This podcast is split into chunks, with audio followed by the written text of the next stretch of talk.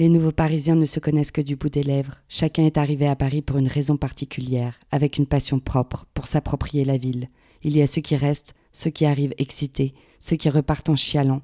Tous se font une idée préconçue de la ville et du Parisien. Ils traversent la ville sans la comprendre, à la recherche du succès, et trouvent des déceptions. Ils dégueulent la ville et se rebellent dans ce qui ne les accueille pas toujours les bras ouverts. Ce sont les nouveaux Parisiens. John raconte Léo. Ah, c'est sûr, l'été c'est vide. Il n'y a plus personne à Paris. Il ne reste que les vieux, les Arabes et les Barjots. Je les vois tous sur Insta, sur la côte d'Azur, à l'autre bout du monde. On dirait que tout ça est gratuit. Les gens, ils partent deux mois sans que ça pose problème. Des mecs comme Léo, en fait. Des mecs qui n'ont jamais manqué de rien. Je vois leurs stories sur Insta et ça me rend ouf, car moi, il n'y a pas un matin où je me lève pas à 4 heures du mat pour payer la pension du petit. Léonard n'a pas ce genre de problème. Même à son prénom, on le sait qu'il a du fric. Et en plus, il est forcément beau gosse, avec ses chemises soignées. Ah ça, il le sait qu'il est beau gosse. Ce gars-là, je te jure, on lui a trop dit quand il était petit. Tout est facile pour ce mec. Il a tout eu, depuis le début. Il ne peut pas se battre car il n'a aucune rage au fond de lui. De toute façon, il n'en est pas capable. Il se fait défoncer. C'est le type de mec qui me respecte car il a peur de moi. Même si au fond, il ne me respecte pas. En même temps, je dis ça, mais moi non plus, je ne le respecte pas. Ce mec, c'est tout ce que je déteste. Je le vois parader auprès des meufs. Il passe son temps à faire des pubs pour enculer les gens. Il n'y a pas d'autre mot. Les gens, ils n'ont pas besoin de tout ça. Et le pire, c'est qu'il en est fier. Putain, ma parole, il sauve pas la vie des gens. C'est un sale milieu, c'est fancy, ils font la fête, la grande ébellezza. Ils se pensent tout puissants. Moi, franchement, certains disent que je fais un métier de merde. Mais au moins, moi, je participe pas à cette mascarade. Moi, je nourris des bouches. Ma mère, mon fils. Y a que ça qui me préoccupe. Ma mère, comme toutes les daronnes, elle a tout fait pour moi. Elle a été naïve, ma mère. Elle a cru mon géniteur. Il l'a fait venir ici et puis après quelques années de RSA, il a décidé de repartir. Il s'est refait une vie au bled. Et elle, elle est restée là, pour moi, pour mon éducation, pour me laisser une chance de réussir, de devenir quelqu'un. Je vis toujours chez elle, on partage un logement social, mais pour le moment, j'ai pas le choix. Alors je me débrouille toujours pour aller chez les meufs. Ma mère sait. Quand je ne suis pas là pour dîner, c'est que je ne rentrerai pas dormir. Quand je sors, je fais la night. Je me couche jamais avant 8 heures. Je sors sans objectif. Je vais de bar en bar. Je papillonne. Je reste rarement d'un bout à l'autre de la soirée au même endroit. Car très vite, je me fais chier. J'ai besoin de mouvement. Je bois de la mauvaise bière. Je fume et une fois que je suis un peu défoncé, je vais jouer au baby avec ma clique. Je connais bien ces gars. Des gars un peu en dehors du temps, un peu comme moi. Au début, on se retrouvait un peu par hasard. Et puis on a fini par passer des bons moments et on a fini par se réunir tous les mardis dans un bar du haut de SSD. On fait carrément des compétitions. Puis le vendredi, on joue en off, tranquille. On accueille les touristes de passage, tous ceux qui ont envie de jouer un peu. On va à la pêche, on retire des points, on en gagne et on les dégage. On est trop vieux. On fait un peu partie des meubles, mais on s'en fout. On fume nos clopes, on est là.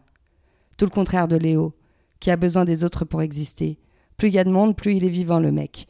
Mais des gens sur le volet. Il s'entoure que des bonnes personnes. Il les choisit avec attention. Il veut que du beau monde, des gens qui peuvent lui apporter un truc. Tôt ou tard, Léo, déjà il s'appelle Léonard, ça veut tout dire, tu vois ce que je veux dire? Léonard, ça fait un mauvais mélange de vieille France couplé à l'Italie, comme un coup de tête, comme en finale de foot. Il dégueule d'oseille et il trouve le moyen de tout cramer. Il achète de la coke, qu'il distribue en grand prince à des meufs qui n'ont rien demandé. Et après sa ligne, on passe d'un tocard à un tocard qui parle trop. Le mec, il a tout vu, il a tout fait, et en plus, il te l'explique. Alors que le gars, en soi, il est jamais sorti de sa Bretagne avec son petit polo, le col relevé, ou la chemise blanche, le jean cintré, et bien sûr les dernières Jordan aux pieds. Alors que moi, je suis le genre à payer mes clopes et mes feuilles à l'unité après deux heures. En même temps, quand tu n'as rien, tu n'as rien à perdre. Le fric, c'est le pouvoir. Ceux qui disent le contraire, c'est qu'ils en ont du fric. Moi, je sais ce que c'est. J'ai appris grâce à des coupures d'électricité à bouffer la moitié d'un sandwich car il faut que je garde l'autre moitié pour le soir. Lui, il arrive devant les clubs. Il passe sa main dans les cheveux avec sa peau bronzée. Personne ne lui refuse jamais l'entrée. Il va dans ces clubs qu'on déteste, au Silencio et dans tous ces mauvais clubs du centre de Paris. Très vite, sa chemise est ouverte, les Moscos avalés. C'est pas rare qu'il paye des shooters à quelques inconnus qui traînent au bar. Moi, je sais ce qui cloche chez lui. Il n'a tellement pas confiance en lui qu'il a besoin d'avoir l'ascendant sur les meufs. Il les choisit spécifiquement. Des meufs fragiles, des meufs naïves, des meufs qui ont besoin d'un mec qui parle trop fort. Son truc, c'est les petites stagiaires. Il les choisit jeunes, il leur fait miroiter des trucs, juste pour essayer de les ken. Sauf qu'une fois, à une teuf d'agence, il a donné la mauvaise pills à la mauvaise meuf, et comme d'habitude, il a fait son forceur. Sauf que la meuf n'a pas fermé sa gueule. Ça a commencé à se savoir, ça fait tâche. Sauf que Paris, c'est petit.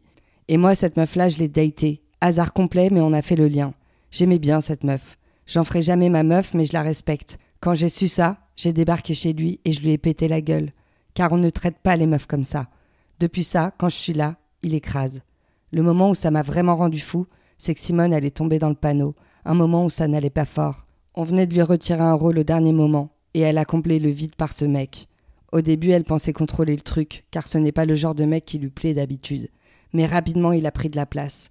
Ce genre de mec qui sait exactement comment intégrer la vie des gens. Ils savent comment être là, puis créer le manque, et puis la vortexer, bien comme il faut. Et lui, il paradait. Il en a fait qu'une bouchée de pain, la pauvre Simone. Elle n'a pas vu arriver le chacal, mais moi je savais, Emma aussi savait. On en a beaucoup parlé, mais il n'y avait rien à faire. Simone n'avait pas voulu voir. Elle a laissé ouverte la brèche et il l'a marabouté. Après Simone, je peux rien lui dire. Elle et moi, c'est compliqué. Je peux pas la regarder dans les yeux. Pourtant, je la vois quasiment tous les jours. Ou les deux jours, max. Léo, ce gars-là, il est toujours entouré, c'est sûr, il ne connaît pas la solitude. Parce qu'il n'a pas le temps pour ça. Moi, putain, j'en perds du temps. Du temps dans ma tête, dans le métro, quand je vais à Rungis, quand je vais à Saint-Ouen. Putain, j'en bouffe du temps dans le métro. Normalement, je prends jamais le métro. Mais bon, là, pas le choix. J'écoute toujours les mêmes sons et toujours un petit carnet avec moi. Je dessine souvent, ça me relaxe. Léo n'a pas une petite vie rangée, lui. Lui, la vie, il faut qu'elle soit pleine, il faut être vivant, il faut danser, il faut s'encanailler. La vie, ça sert à ça pour lui. Moi, ma vie, elle est chiante, je le sais. Et au fond, la vie de Léo me manque. Son insouciance, son temps. Mais moi, si je fais ça, je suis mort. Quand ma meuf est partie avec mon fils, ça m'a fait péter une case. J'ai fait un écart après, ça j'en ai chié pendant six mois pour revoir mon petit. Ça me rend fou de prendre le métro mais je me suis fait péter en caisse en sortie de boîte. Autant dire qu'après ça, j'étais le pire inconscient. Du coup, après, c'était sport tous les jours, plus jamais de galère comme ça. J'ai hâte de pouvoir reprendre ma caisse. Pendant cette période, tout me rendait ouf. Je suis sortie non-stop, j'ai bu des litrons d'alcool pour oublier.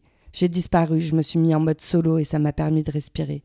Car normalement, moi, quand ça va pas, je prends ma caisse et je fais des tours.